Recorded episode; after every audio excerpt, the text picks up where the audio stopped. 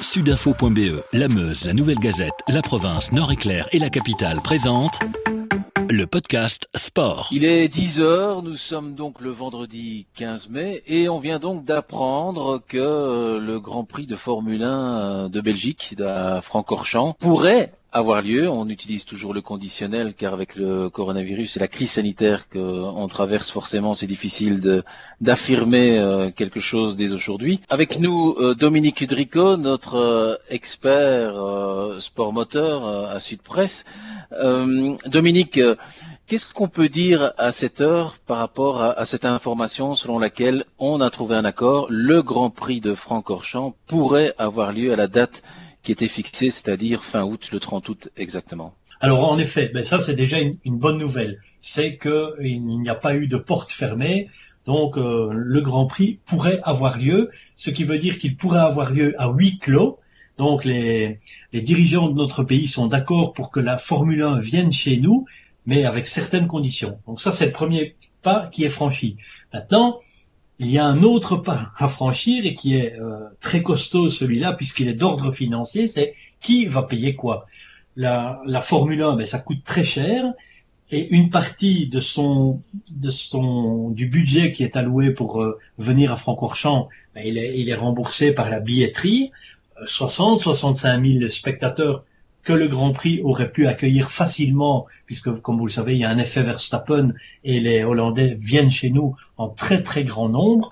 Ces gens-là ne vont pas pouvoir venir, ça veut dire pas de billets, euh, donc ça va coûter évidemment beaucoup plus cher. Alors est-ce que le gouvernement belge, la région wallonne en l'occurrence, va prendre euh, ce, gros, ce gros budget à son compte? Est-ce que c'est Liberty Media qui est le promoteur à l'échelle internationale qui va dire, OK les gars, on vient chez vous, on est ravis, c'est nous qui payons, là, euh, là va commencer une autre discussion, bien entendu. Ben, surtout qu'il y a aussi une discussion avec euh, Liberty Media, donc euh, celui qui détient les, droits de la, de la Formule 1, sur un calendrier. On a l'impression que pour le moment, c'est le, c'est le flou total. À cette heure, nous sommes le 15 mai, je le répète, on n'a toujours pas la moindre idée d'un calendrier, enfin peut-être une petite idée, mais on n'a pas de calendrier fixé de, la Formule 1, que ce soit à huis clos ou, euh, ou avec du public. Ben, c'est très compliqué en effet à établir parce que d'un pays à l'autre, les règles de confinement ne sont pas les mêmes et, et surtout la crise sanitaire n'est pas perçue de la même façon. Donc pour le moment, c'est évidemment toujours au conditionnel. La Formule 1 débuterait le premier week-end de juillet en Autriche dans la foulée, il y aurait un deuxième week-end sur la même piste euh, le week-end suivant, puis ce serait Silverstone fin juillet, une deuxième course à Silverstone euh, début août, etc. Et puis le Grand Prix de Belgique, ben, lui, il aurait lieu, euh, comme vous l'avez dit, 29 et 30 août. Mais tout ça, c'est de la théorie pure. On sait qu'on n'arrête pas de nous répéter qu'il peut y avoir une deuxième vague de coronavirus, que les pays peuvent à tout moment décider de refermer les frontières, enfin déjà ne sont pas ouvertes, mais en tout cas de, remettre le confinement maximal. Et puis euh, la Formule 1, comme d'autres sports euh, d'ampleur mondiale, ce sont des équipes euh, qui viennent de tous les pays. Donc ça aussi c'est très compliqué. Hein. Les gens de chez Ferrari, de chez Mercedes, de chez McLaren, etc. sont composés de beaucoup de, membres de leur pays d'origine, en l'occurrence pour euh, Ferrari, c'est forcément l'Italie et pour euh, McLaren, euh, bah, c'est l'Angleterre. Mais il y a aussi des gens, des tas de gens qui viennent d'autres pays, du monde entier. Donc, est-ce que ce, cette tour de Babel va pouvoir se reconstituer aussi pour aller sur un endroit? Tout ça, c'est très compliqué et ça évolue quasiment d'heure en heure. Économiquement, d'après vous, comment, comment la Formule 1 va, va s'en sortir? On a l'impression quand même que c'est une grosse logistique qu'il y a tout autour de, des grands prix, euh, des, écuries, etc. Est-ce que économiquement, euh, on pourrait euh, penser à des faillites ou des, équipes qui vont se retirer en se disant c'est pas possible de continuer dans ces conditions? On a même évoqué à un moment donné en Italie, il y a eu des pressions sur le départ notamment de, Ferrari. Bien sûr, bien sûr. je pense que la Formule 1, déjà la Formule 1, elle était euh, elle vivait dans un mode économique relativement fragile, bancal, franchement, avant cette crise. La crise ne fait qu'accentuer évidemment le, le, côté fragile. C'est un, c'est un, vraiment un colosse au pied d'argile la Formule 1 parce qu'elle vit avec un, un, mode, euh, avec euh, dans l'opulence pour certaines équipes et puis pour d'autres c'est très très compliqué pour les petites équipes comme par exemple Williams c'est l'exemple le plus le plus flagrant. Hein. C'était une écurie flamboyante qui a été championne du monde etc. Et puis aujourd'hui elle est dans le 36e dessous elle ne va pas pouvoir continuer euh, très longtemps si, si euh, ses performances ne s'améliorent pas. Donc déjà ça, sur ce point-là, il y a des équipes qui, qui risquent de, de, payer très cher. Je pense notamment à l'écurie As, qui est euh, tout à fait financée par un milliardaire américain. Ça l'amuse pour le moment. Bah, peut-être que le gars, dans, dans deux mois ou dans six mois ou dans un an, bah, il va dire j'en ai marre de perdre des millions de dollars, on, on en reste là. Ça, c'est le premier point qui est très dangereux. Deuxième point dangereux aussi pour la Formule 1, c'est le retrait de constructeurs. Moi, j'ai du mal à croire que, par exemple, Honda ou Renault, qui sont des constructeurs généralistes, continuent à injecter des, dizaines, des centaines de millions dans ce sport, alors que leurs usines sont à l'arrêt. Alors, ils vont pas prendre la, décision euh, à chaud comme ça tout de suite. Et certainement qu'ils vont euh, faire la saison de, 2020, si elle a lieu.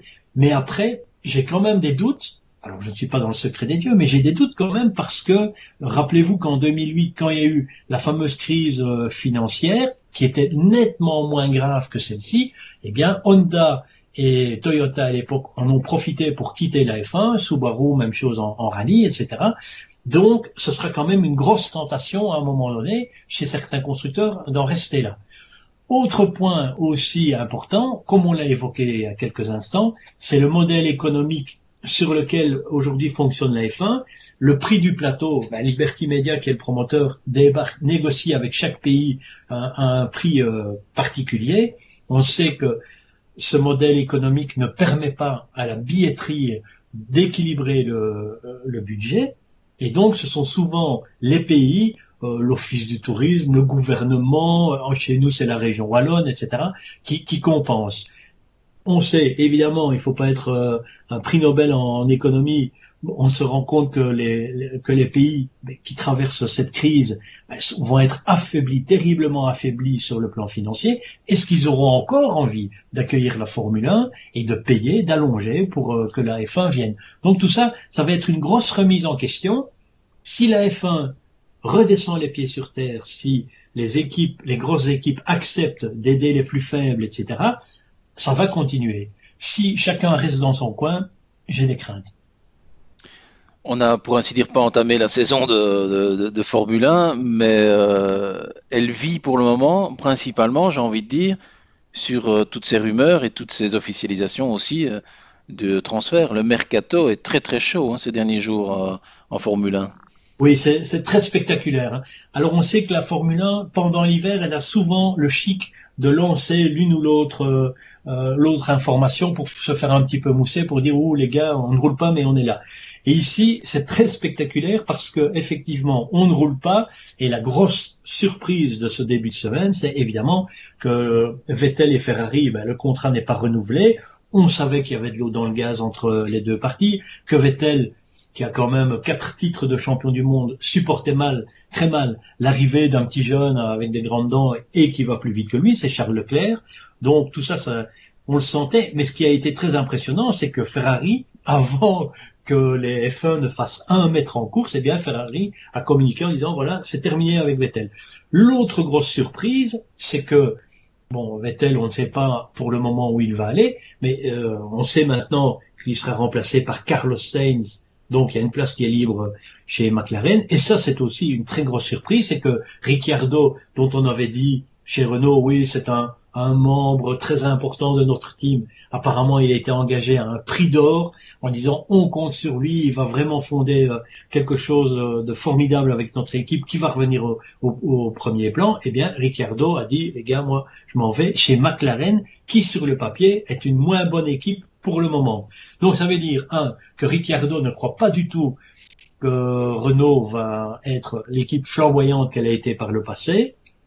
Et maintenant, j'en reviens à ce que je vous disais tout à l'heure, peut-être, peut-être, ça c'est une supposition, que Ricciardo sait que Renault ne va plus faire euh, de, très longue saison en Formule 1 et qu'un jour ou l'autre, eh bien, le constructeur français se retirera de là. Ça, c'est une supposition personnelle, mais je suis quand même euh, très impressionné de voir qu'il est décidé de quitter cette équipe dans laquelle, ça c'est la grosse rumeur aussi de ce matin, on dit que Alonso pourrait revenir en 2021. On le rappelle, il aura 40 ans, il sera resté deux ans sans rouler en F1. Tout le monde sait que c'est un très bon pilote, mais bof quand même. Bah, merci Dominique pour toutes euh, ces précisions, toutes ces informations.